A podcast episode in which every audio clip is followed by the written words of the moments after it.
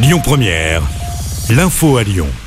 Bonjour Christophe et bonjour à tous. C'est une première, une femme représentera la France lors de la finale du Bocuse d'Or 2023 qui aura lieu à Eurexpo lors du CIRA.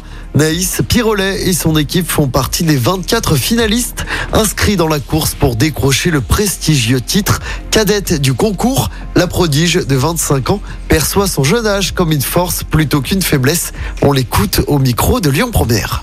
J'ai pas peur de la jeunesse. J'ai toujours été la plus jeune dans tout ce que je faisais et ça m'a jamais arrêté. Donc euh, non, j'ai une jeune équipe, mais j'ai une équipe qui est dispo, qui est dynamique, qui a envie, qui a la niaque et qu'il faut driver. Après, une équipe, ça se drive, euh, c'est du management. Tu as une équipe de jeunes, faut la driver comme une équipe de jeunes. Et je travaille aussi avec euh, des chefs.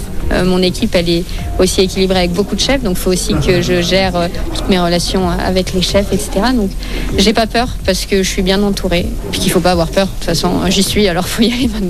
Et la finale aura lieu dimanche et lundi au CIRA. Dans l'actualité locale, ce procès très attendu qui s'ouvre tout à l'heure aux assises du Rhône. Deux hommes sont jugés à Lyon pour la mort d'Axel Dorier. Les faits remontent à la nuit du 18 au 19 juillet 2020. Axel fêtait son anniversaire au parc des Hauteurs.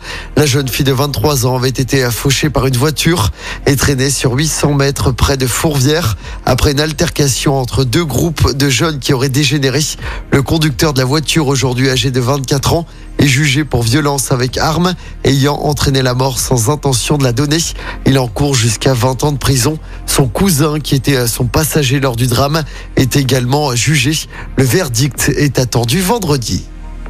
Dans l'actualité locale également, deux pompiers agressés lors d'une intervention à Villefranche. Ça s'est passé hier en début de soirée rue de Tizy.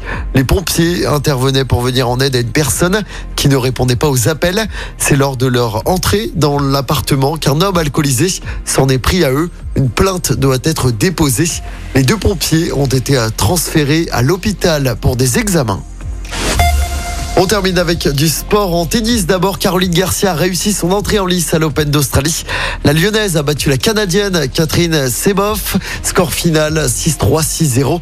La numéro 4 mondiale affrontera Fernandez au deuxième tour du tournoi. En basket, mauvaise soirée pour l'Asvel. Les Villeurbanais ont été battus à domicile hier soir en championnat.